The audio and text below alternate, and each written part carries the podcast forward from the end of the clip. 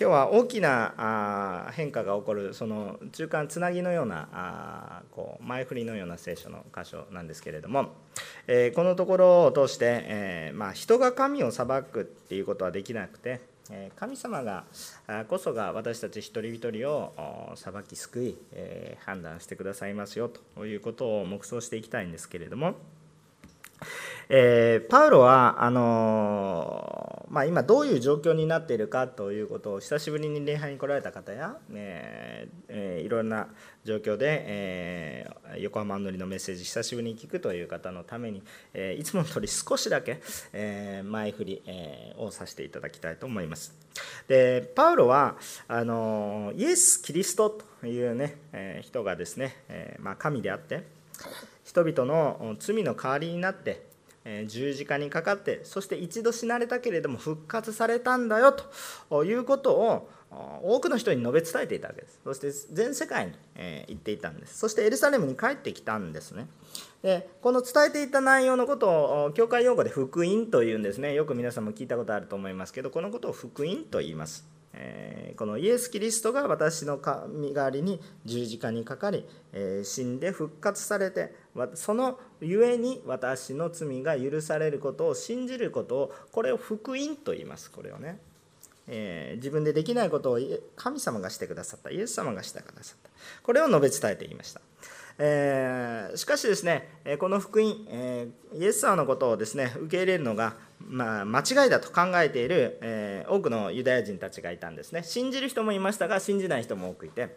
でその信じない人たちによって捏造され、えー引き起こされた問題のためにですね。実際には問題はないんだけれども捏造されて、えー要するに思い込みで、えーこうまあ、デマですね。デマによって引き起こされた問題によってパウロという人が迫害されそして殺されそうにもなっています。それは本当に国全体に及ぶようなデマになりましたということですね。えで、えーそのことによって当時、えローマ兵が治安当局だったんですけれどもローマ兵が入って、えーわけのわからないことで騒ぐなということで、えー収めようとするんですが、えー結局拘束されて裁判にかけられることになりました。えーそして、えーただそこですぐ判決が出るかなと思いきや、えー混乱が激しいので、え結果的に問題が先送りにされてなんとその先送りにされたのがなんと2年間も膠着状態が続いて、まあ、棚上げされて、えこう放っておかれた。そしてパウロ自身も幽閉状態。ずっと、えー拘束監禁という感じではないんですけれども手のいい幽閉ですね自由はないけれども、えーまあ監禁してるとそういうう形ですね。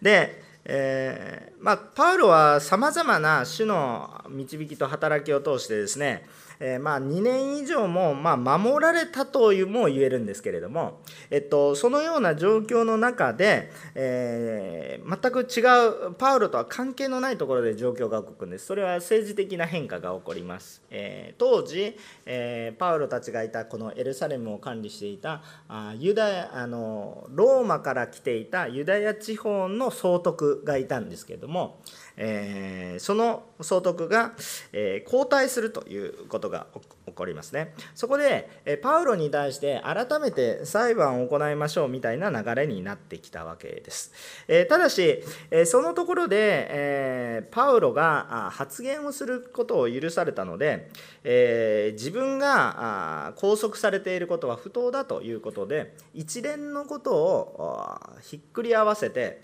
え当時一番まあ今で今の日本で言ったらまあ最高審、えー最高裁判所みたいな感じの意味合いを持つと思いますけれども当時の中では、えーまあ、皇帝カエサルにですね、えーこう上訴すると、えーまあ、それは市民の権利として認められていたわけですね。えですからこの一番重いところに、最終的な判断を仰ぎましょうということで、えー、こう上訴したわけですね。で、えー、なんでいきなりカエサルなんだという話もあるんですけれどもそのことによって、えカエサルはローマにいますがもともとパウロという人は神様からローマにも行くんだよイエス様のことを話すんだよというふうに神様から言われていた節がありましてですね、えー、そのことによってローマに行く道がさあ開かれましたよというのが実はこれまでの使徒の働きの簡単な流れになります。さて、えー、今日の聖書の箇所はじゃあどういう話かといったらいろんな登場人物が出てきますがそのような状況の中で当時、えーと総督とは別に総督はローマ側の人間。というか地元側の方で自治を保っている人がいるんですよね。今でもそういう感じのところあるでしょ。あのまあ名目上のこう名目上とか一見その実験があるんだけれどもその自治細かいところを任される人っていう、まあ、属州という考え方ですけれどもそういうようなことがあるわけです。で総督はいるんですけれども当時自治権を持っていたのはこのアグリッパ王という王様がいたわけなんですね。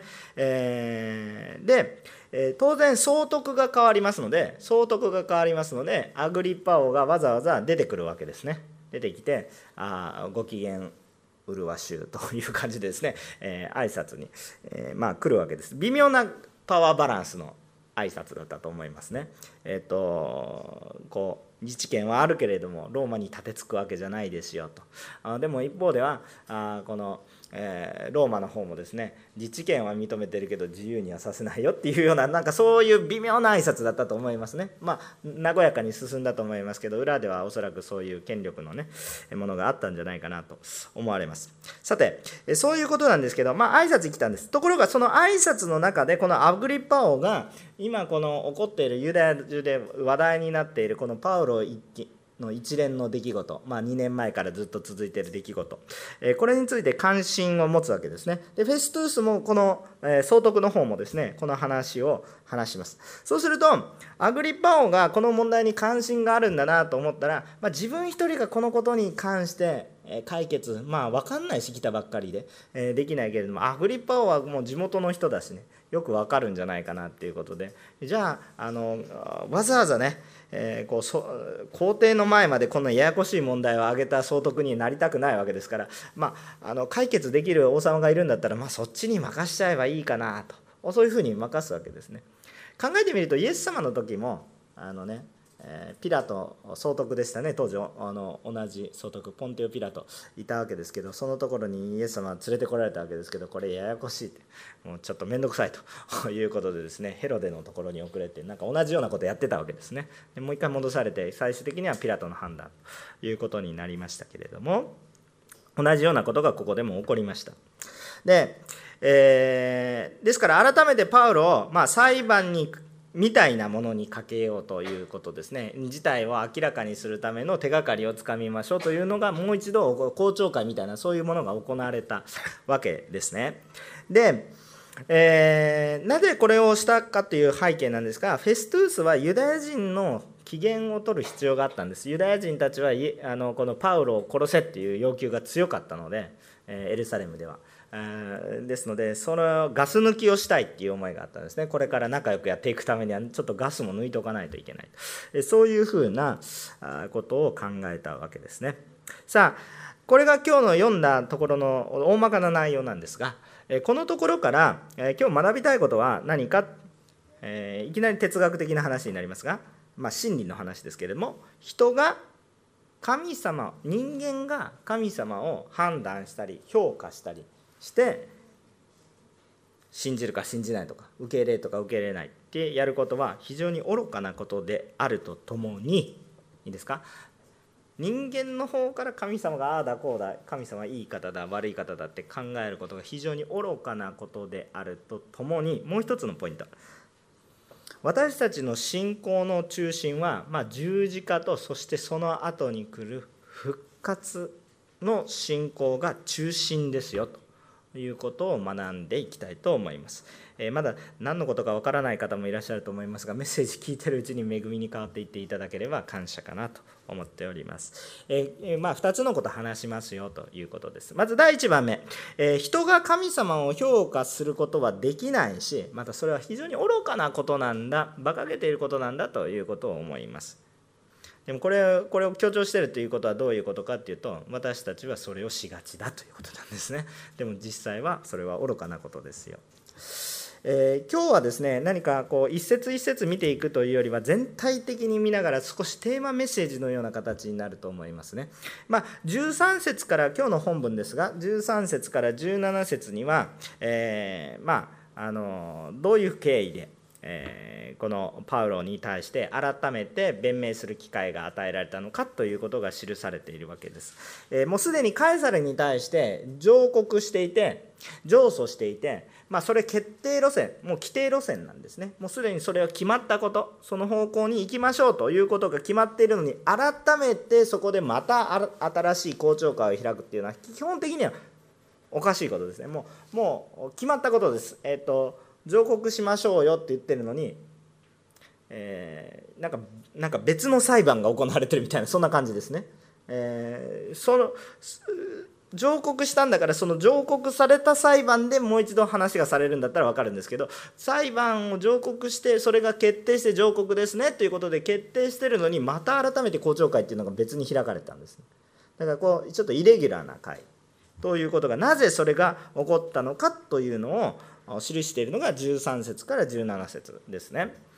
で先ほどもおっしゃったようにまああのあ申し上げたようにえーと、総督が着任した時に、えー、新総督が着任したんですね、えー、その時に、えー、前はフェリックス、えー、その後に、えー、このこのフェストゥースがですね、えー、新任で来たわけです。だから単にアグリッパ王は挨拶に来たわけです。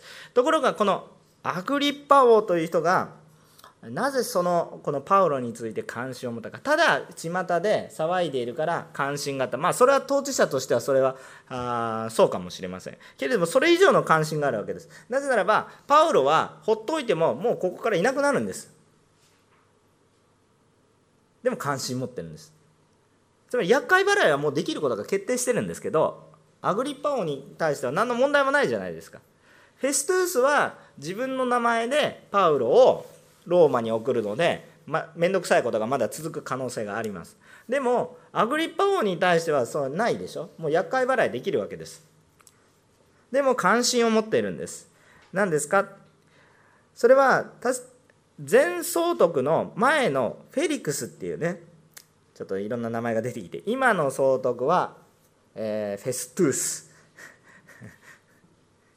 まあ、フェフェフェフェ言っててわけわからなくなるんですよ。私は頭の中で混乱してくるんですけれどもあの今の総督はフェストゥース。その前の総督がフェリクス。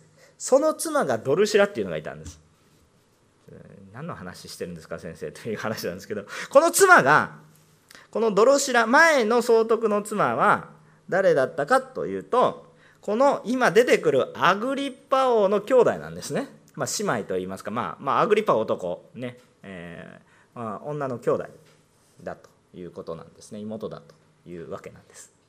でこの関係があったのでまああのー、でこのフェリクスもこのパウロに深く関わったので、えー、非常に関心があったというのがまあ一つあるんですけれどももう一つはこのアグリッパ王っていうのはいわゆるヘロデ王朝という、えー、まあ、王朝なんですね。王様なんだけど属州なんですよ。あのローマの属州なんだけれども一応ローマあのローマ帝国の属州ユダヤとしての王様ではあるんですね。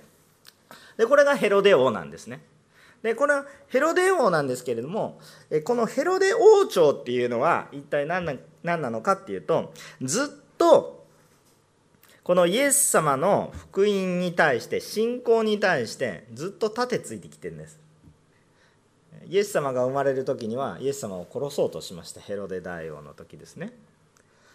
イエス様が十字架にかかる時もあもうなんかこう興味本位でだけで接したりだとかもしくはその前にはバプテスマのヨハネの首をはねたりだとかしましたよね。王朝全体としてね。まあ一人一人ちょっと時代が違って王様の本人は違うんですけれども同じヘロデ王でもヘロデ大王だとかヘロデアンティパスとか、えー、全然違うアグリッパ1世アグリッパ2世ってか今出てきてるアグリッパ王はアグリッパ2世なんですけれどもでそのお父さんの時になっても例えばあ使徒ヤコブを殺したりペテロを拘束したりいろいろこうやってきてるわけですね。でで傲慢になってね私は世界の王だみたいなことを言って虫に刺されて殺されて、まあ、神様から罰を受けて死んでしまうっていうのが聖書に書かれてありますよね。でその後に若くして王になったのがこのアグリッパ2世ですね、えー、突然お父さん亡くなってしまったわけで。で、えーと、それで若くして、えー、この王様になった。だからやっぱりずっとなんか関係あるかなというそのなんか霊的なことも関係あるんですね。あんまりこのアグリッパに対してフォーカスを当ててもそんな恵みはそこまでないのであの、まあ、歴史的な興味の話ですね、えこの聖書がしっかりと立体的になったらいいかなと思うんですね。もう少し考えてみたらこの、えー、妻のベルニケっていうのはこまあ、近親相関の中の妻なんですねというようなこともいろいろ考えたりするとうーん大変な状況の霊的な状況の王様なんだなというのは大体理解することができるということなんですけど、まあ、このアグリッパについてはこの程度にしておきたいと思いますが、まあ、こういうようなことがあるからこそ関心を持った、まあ、自然な流れがあったんだということなんですね。もう厄介払いできるようになんでわざわざパウロの話をわざわざ掘り返すのかっていうような話があったわけなんですけどそういうことことが背景にはあっただろうと思われます。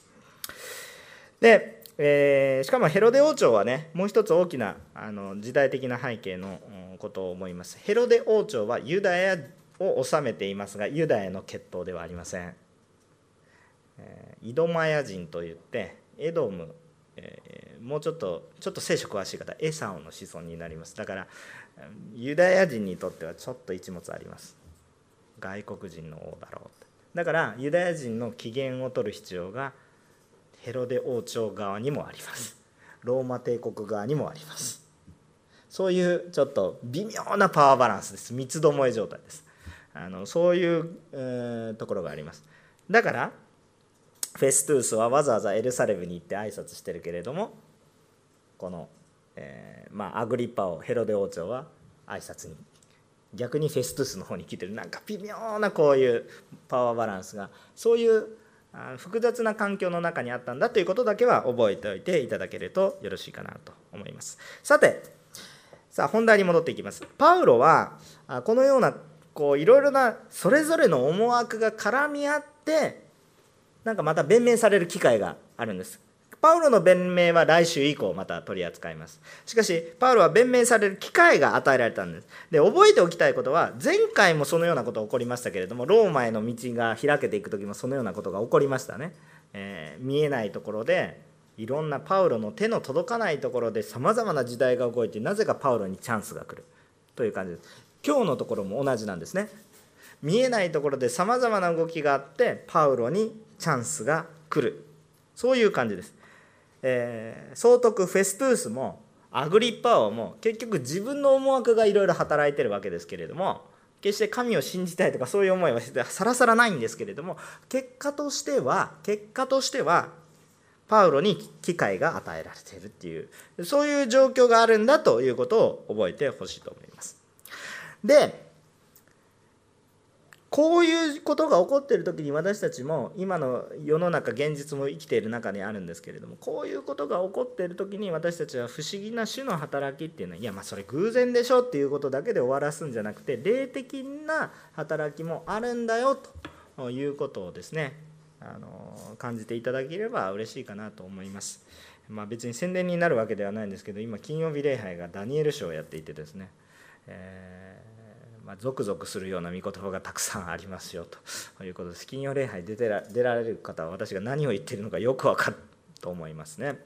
はいえー、とにかくですねそのような、あのー、見えないところで神の働きがあるんだということを覚えておいてください。その上で、えー、この今問題になっているのはこの総督フェストゥース自身も自分の言葉で発言している通りこの問題の本質をしっかりと捉えているんですね。パウロは悪くないと言ってるんです。パウロは罪人ではないですよ。パウロはローマ法においては一切罰せられることがない人ですよっていうふうにはっきりと言っているわけですよ。それどこで言っているいますか、えー、18節ですね。告発者たちは、えー、立ち上がりましたが彼について私が予測していたような犯罪についての告発理由は何一つ申し立てませんでした。もう一つ25節でもこのような同じ発言が繰り返されます。場面が変わって公聴会の中でありますけれども25節でも同じように語られます。私の理解するところでは彼は死罪にあたることは何一つしていません。以上です。だから裁判する必要はありませんと言った基本的に。もう問題ですらありませんと言ってるわけです。えっと問題でありませんじゃないけど問題は起こってるわけです。ところがね問題がありませんって言って本当にじゃあ本当に問題がなかったら問題は起こってないんです。ところが実際にはもう人を殺す殺されるっていう問題が起こって起こってるんです。これは何を言ってるかっていうとですね、まあ、人間は人間の理知的などれだけあのこう、まあ、成熟した人間的な知性的な判断をしてもですね問題が把握できないっていうことを言ってるんです。問題だらけなんですよ私たちの世の中。でも問題ない。って言えるんです。つまり何を言っているかというと私たちが抱えている問題は私たちの力を超えちゃってる。私たちの範疇を超えてるでかい問題だっていうことなんです。で問題がでかすぎて私たちの手に負えない状況になって問題ではありませんって言ってる。そういう状況に陥ってるということなんですね。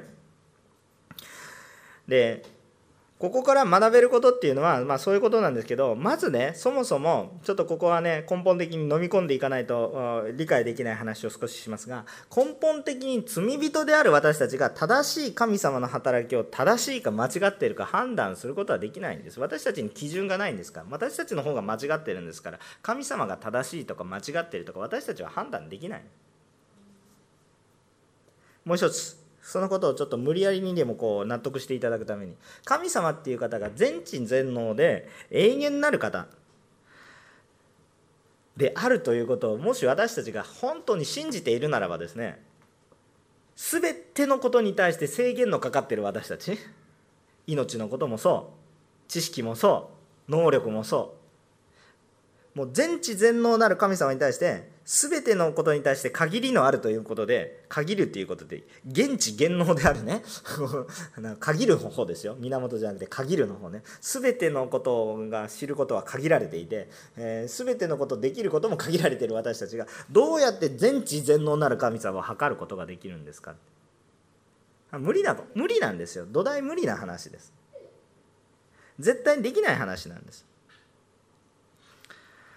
であの私たちのこの信仰生活もそうなんですが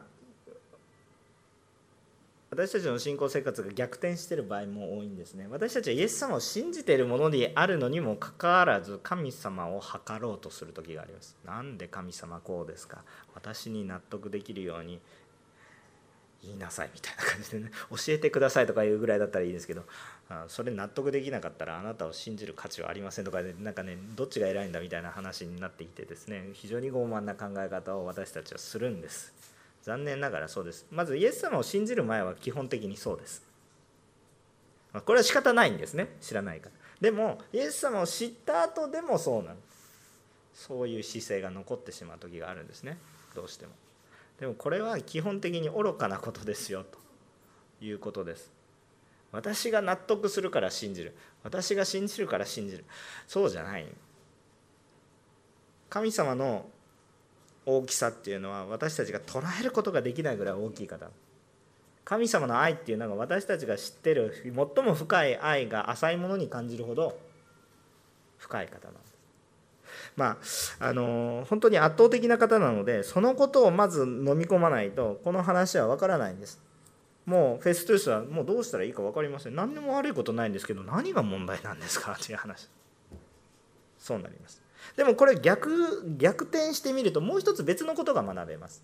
それは何かというと本当の本当に主の福音を精霊様つまり神の霊に従って伝えている時においては人道的な法律に反することはしませんよということです。人道的な法律に反することはしませんよかといって何も言いません。迷惑かかっちゃ言いませんからなんかこう静かにしてます。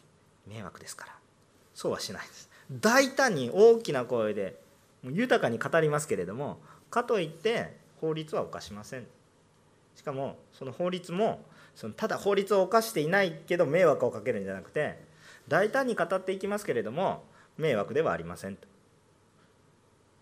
いうことです。これ本当に精霊様に満たされていくとそういうことです。必ずそうなります。なぜですか？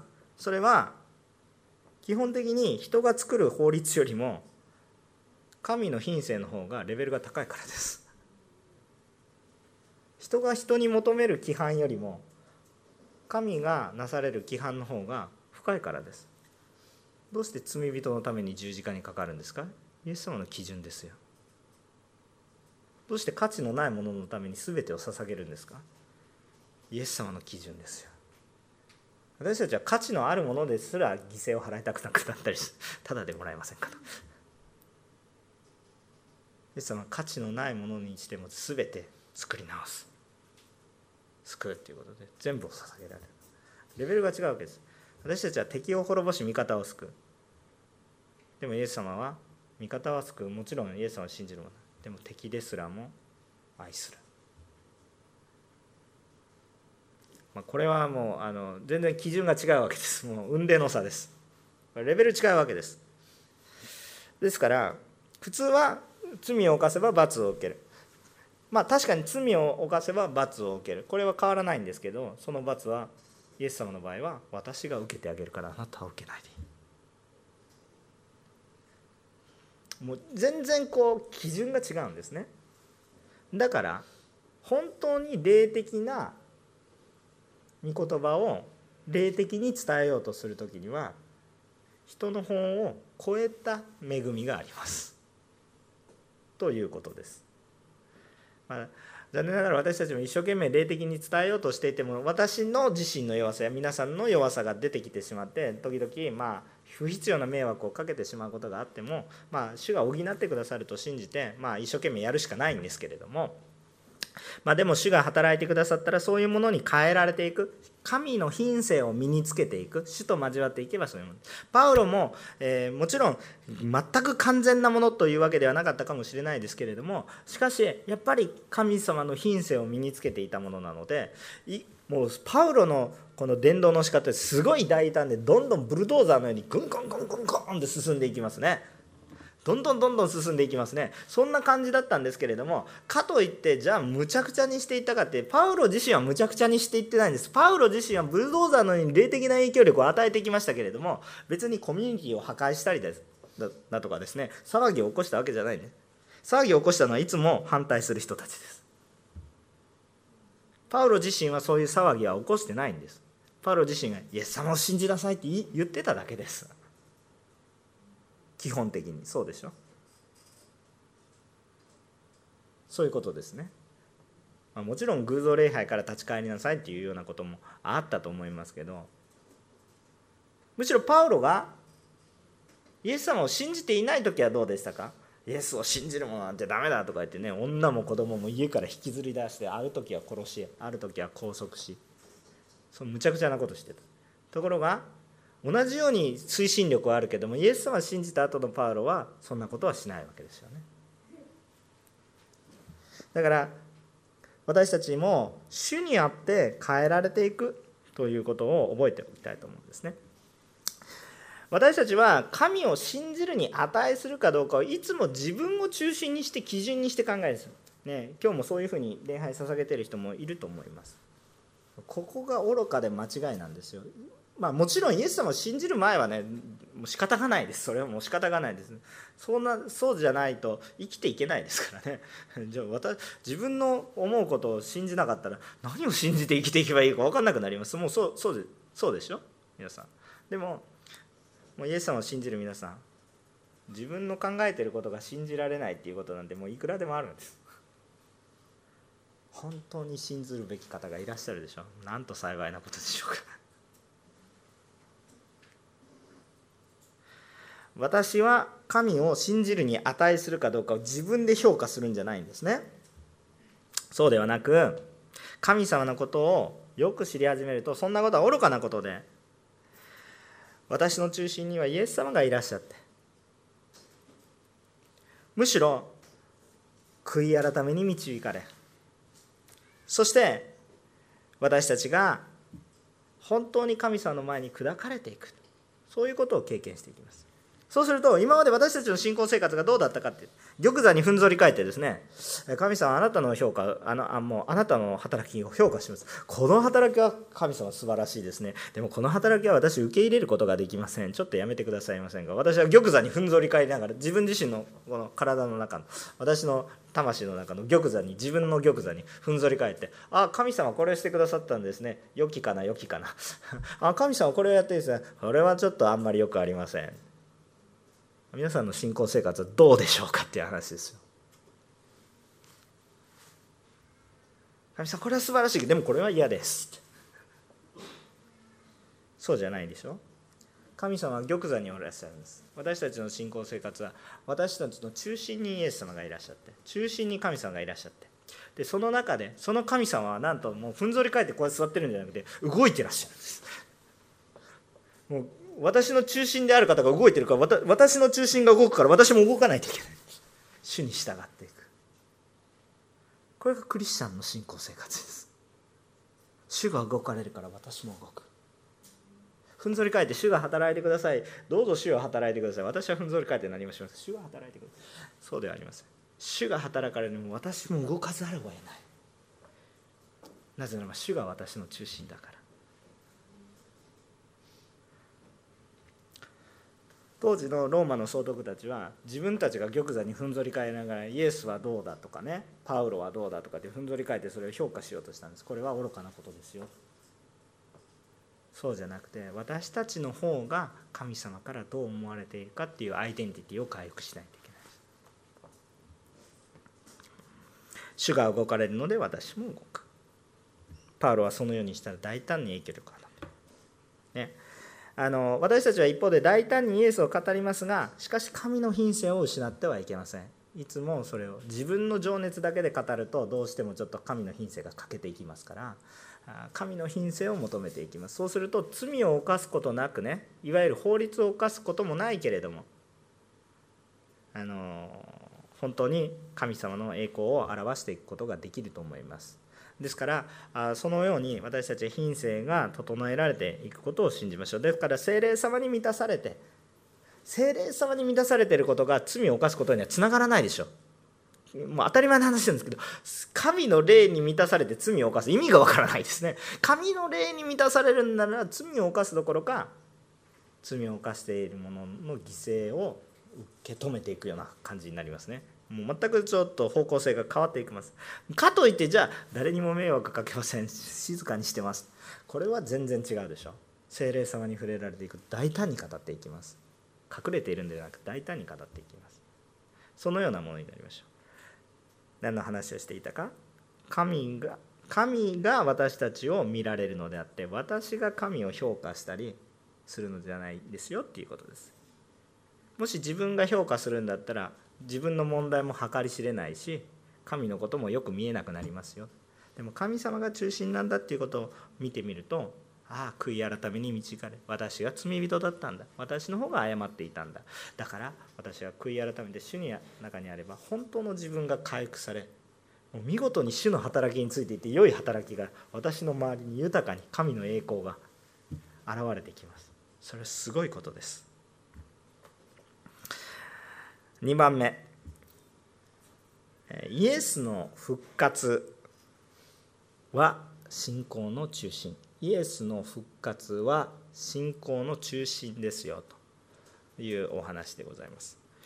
えー、まあ、今日の聖書の箇所からこういうところを聞いているんですね。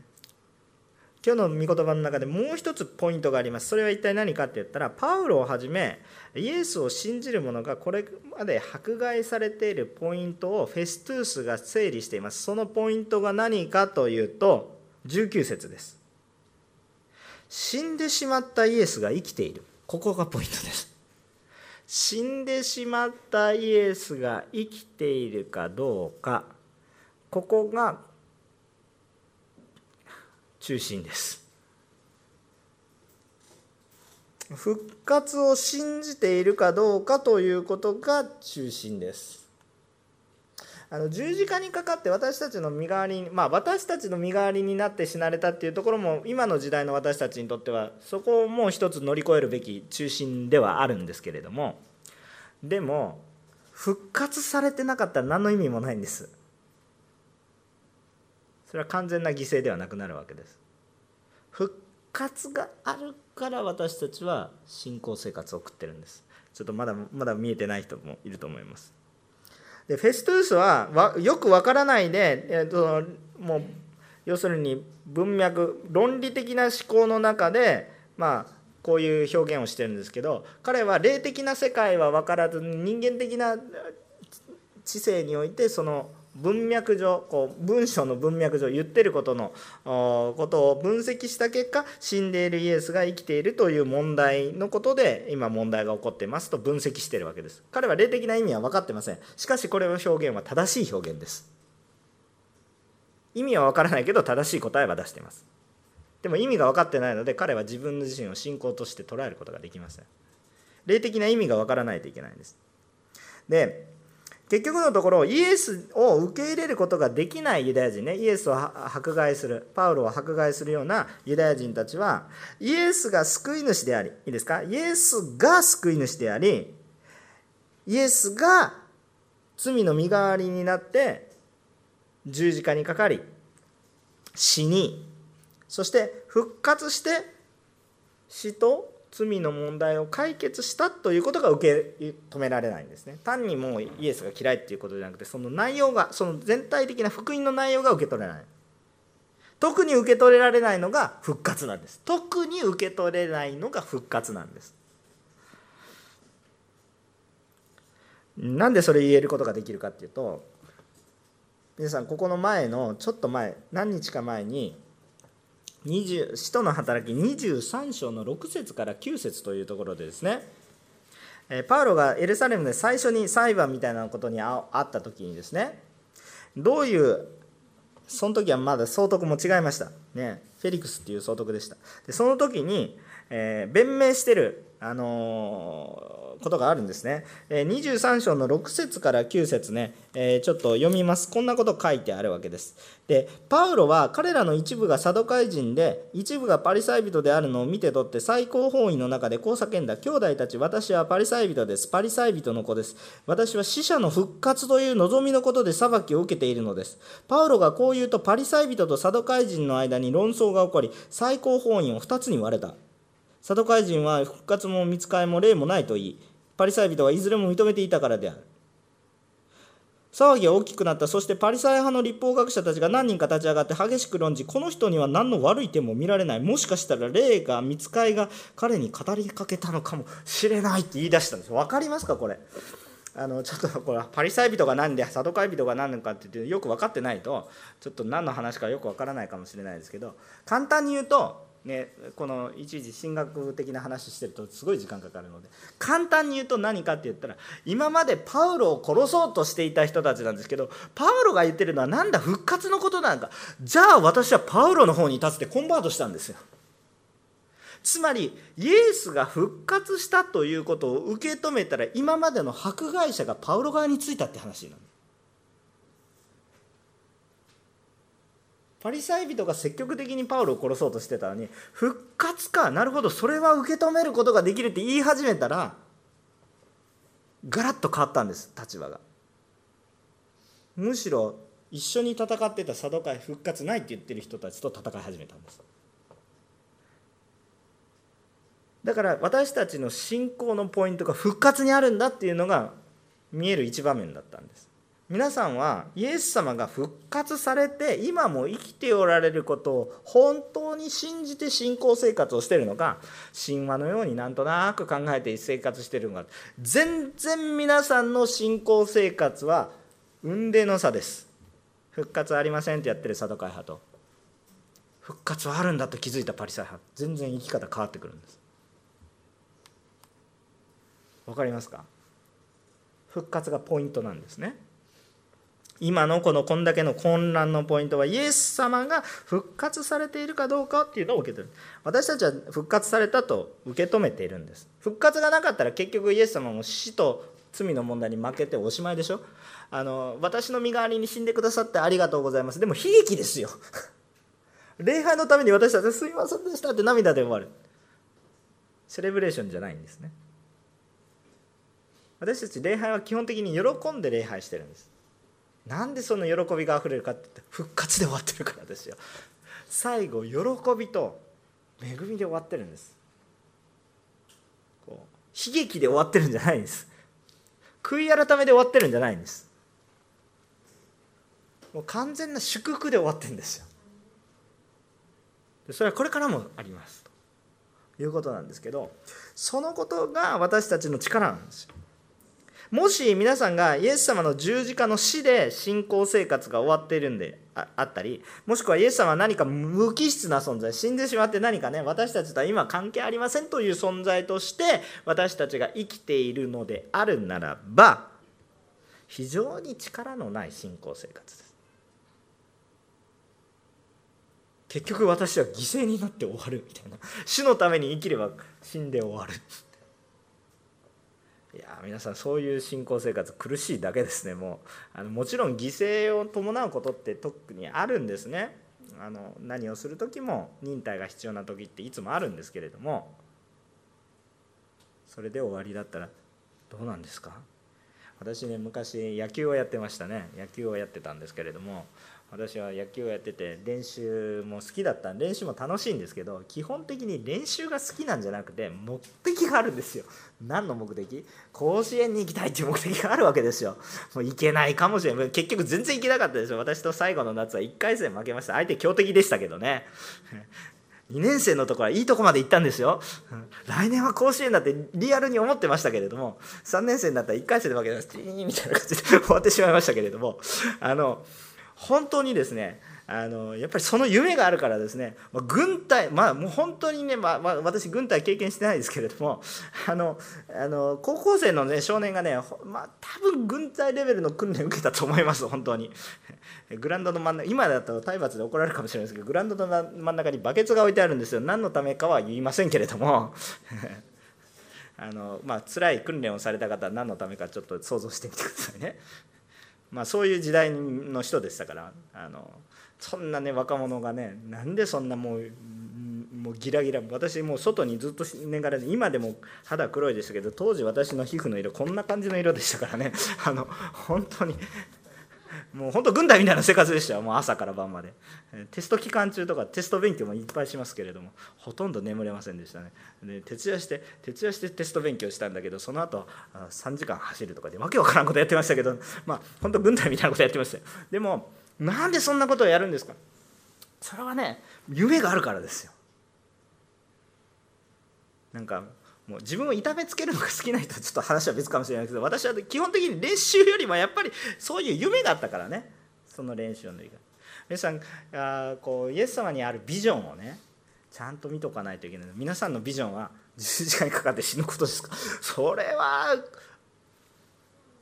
違うでしょ。単に犠牲になりたいんですか悲劇のヒーローになりたいんですか？皆さん。私はそれはちょっとついていけないです。そうじゃないんです。皆さんに与えられてる主のビジョンは復活なんです。ただ十字架通りますけどね。忘れちゃいけないの。で十字架を通りますけど復活なんです。皆さんに与えられてる。命なんです。命のビジョンなんです。私たちは死ぬために生きてるんじゃなくて生きるために生きてるんです。これを忘れないでください。すごく重要なポイントです。もし皆さんが復活のことを受け入れられなければ皆さんは死ぬために生きてるんですよ。極端な表現をしてますけれどそうでしょ？今世の中で就活とか就職活動のことではないでしょ？死ぬために皆さん生きるんですか？ダメですよ霊的に本当に生きるために今生きてるんですよ。本当の命を得るために生きてるんです。何かわけのわからない話のような何か口頭向けのような話になるように思えるかもしれません。これは非常に重要なお話です。皆さんの生き方が変わるんです。皆さんの生き方が死ぬために生きてるのか生きるために生きてるのか今の生き方が変わる。今の生き方も変わるし永遠の命も変わります。すごく重要な私たちの信仰です。だからイエス・キリストは復活で終わるのでじゃあ復活で終わるというか復活で続き続けるので生き続けていらっしゃるので何か主の働きは基本的に人を生かすためのものです。覚えておいてください。たとえ苦しみの中を通ろうとしたとしても基本的に人を生かすための働きです。人を滅ぼすためのことだったらこんなまどろっこしい方法を取る必要はねはい終わり。一回全部ポシャって崩しちゃえばいいんです。全部全部滅ぼしちゃえばいいんです。その方が楽です。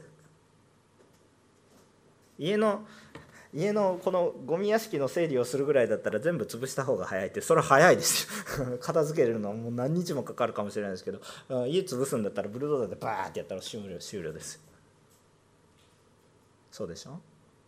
でも神様が何でこんなこんな苦労されたんですが何でこんな十字架あるんですか？人を生かすために苦労されてるんです。だから私たちも人を生かすために苦労することは私たちの喜びになります。なんで私人を生かすために苦労しないといけないですか？何を言ってるんですか？それこそ私たちの生きる目的じゃ。生き方が変わるんですよね。信仰が変わると。中心が変わると。生き方が変わるんです。じゃあ今日皆さん皆さん何のために礼拝してるんですか、まあ、もちろん神に栄光を捧げることはまあ私別に礼拝のセミナーもできますからそういうそれ分かりますよ。でも今日生き生きていて生きるために礼拝を捧げてるんです。すごくファンダメンタルなことをしてるんです私たち。すごくエッセンシャルな必要不可欠なことなんです礼拝というのは。その目的のために作られていて私たちは。そして神を礼拝し息子たちをお父ちゃんっていう関係が回復する。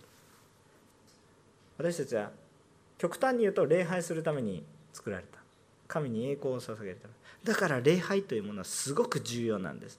なんとなくぼーっと捧げてるものではないんです。だから礼拝っていうのは興奮するんです。礼拝っていうのは喜びがあふれるんです。今今日皆さんが礼拝されるためにイエス様十字架に書かれたんですよ。今皆さんが礼拝されるために多くの宣教師は殉教していったんですよ。今この礼拝がどれぐらい価値のあるものか分かりますか？家を買う？比べ物にならないです。今日就職する？比べ物にならないということなんです。ただ毎日毎日の生活の中でそれしてるので慣れてしまって忘れてしまっていつの間にか自分が中心になる。危ないです。ちゃんと聖書を読んでいつも主が何をされているから目を離さないようにしておかなければすぐにずれてしまいます。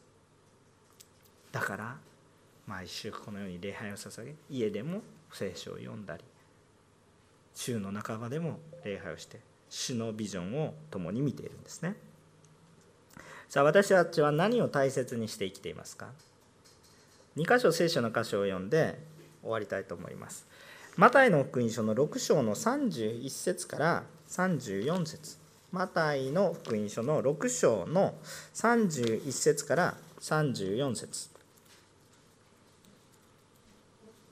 マタイの福音書の6章の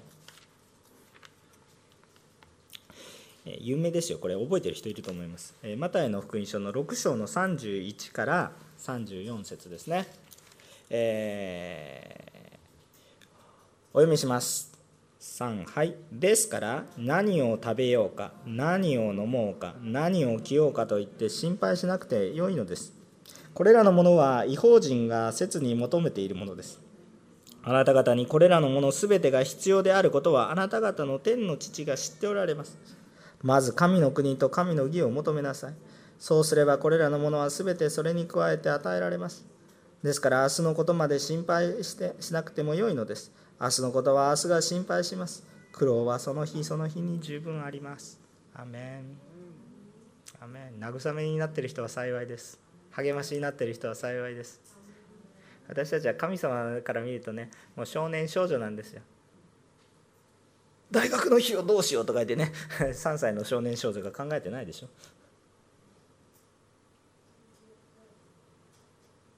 ちゃんとかんじゃあそれ用意できなかったから絶望に浸るんですか。ああ私は今2歳3歳の教育費用がないからもう絶望生きていかずになってますか？ならないでしょ神様父と母との関係がしっかりしていればならないでしょ。生半可自分でやろうとするから悩むんでしょ。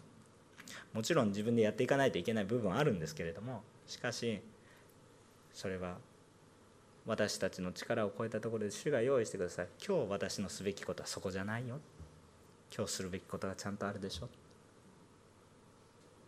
不安の中で恐れの中でどうなるんだ。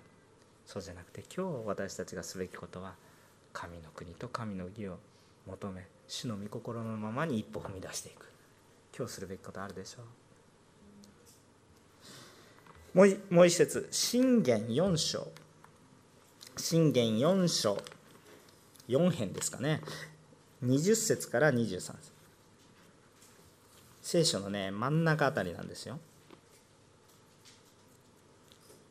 信玄の4章の20節から23節。これもね有名な聖書箇所でこれも覚えられてる方いらっしゃると思いますね。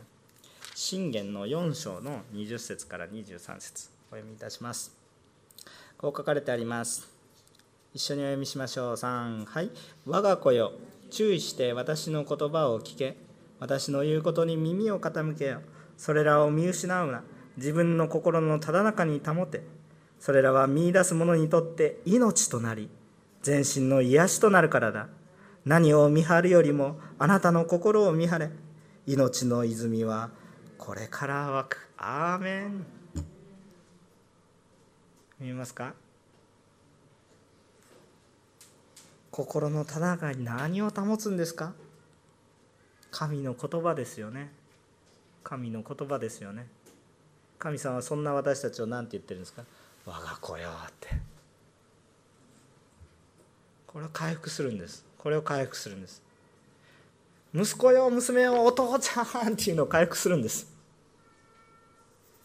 非常に単純な話です。でも天の父が「息子よ娘よ」って言ってるのに「誰?」ってやってるんです「いや」って言うんです。反抗期なんです私たち。宝刀息子宝刀娘なんです。苦しんでるんです。でも待ってるんです。悲しい悲劇ですでもそれを確実に自分でできないからわざわざ来てくださって全部の犠牲を払ってもう来たでしょう。ようやく分かった。ごめんねお父ちゃん分かんなかったよ。でも帰ってきたよ。イエス様を信じてる人は帰ってきた人たちです。私の必要言うまでもなく知ってますよ。宝刀息子が帰ってきた時に「ああ息子よ。お父さん私はお父さんの息子と呼ばれる」資格なんていやいやもう何でもいいからとにかく来なさい。ごちそうだ。着る服だ。死んでいた者が帰ってきたんだから。祝わずには俺られないでしょ。今日はそのような恵みの時間ですよ。コロナの影響で食事は出せませんけれども。恵みの時間。霊的な祝宴なんです礼拝とは今日もね私たちはね罪を悔い改めイエス様を救い主として信じるならイエス様が我が内に生きておられ、ね、罪を悔い改めイエス様を信じるならイエス様が我が内に生きておられこの方によって生きていきます。この方によって生きます。同時に私たちの生き方がチェンジされる変えられていくということを知りたいと思います。私たちは自分を中心にして自分を中心にして主を利用しようとするようなそういう生活ではなくて愚かな生活をするんじゃなくてイエス・キリストを中心に置いて霊的に主についていく主に従っていく。そのような生き方。そうすると今置かれている環境が別の場面が見えてきます。全く別のページがめくれてきます。コロナウイルスで大変な方もいらっしゃるし今病の方もいらっしゃるでしょう。でもイエス様の視点から見ると別のページがめくれてくるんです。全く今までは見えていなかった霊的な角度が見えてくるんです。苦しみでしかなかった世界がここに命があるっていうことが見えてくるようになるんです。困難の中にもその中に主が働いておられることを見るならばそれは困難な道ではなく命の道だっていうのが見えてくるんです。人がパウロはどうだ？イエスはどうだって判断するんじゃなくて主を受け入れた時に全てが見方が変わる。私たちが人が判断するんじゃなくて神が私たちを判断してくださいます。しかもその判断の基本は私たちに命と生き方を与えてくれるものであることを信じて今日も主に従って歩む私たち。今日も主に満たされて歩む私たち。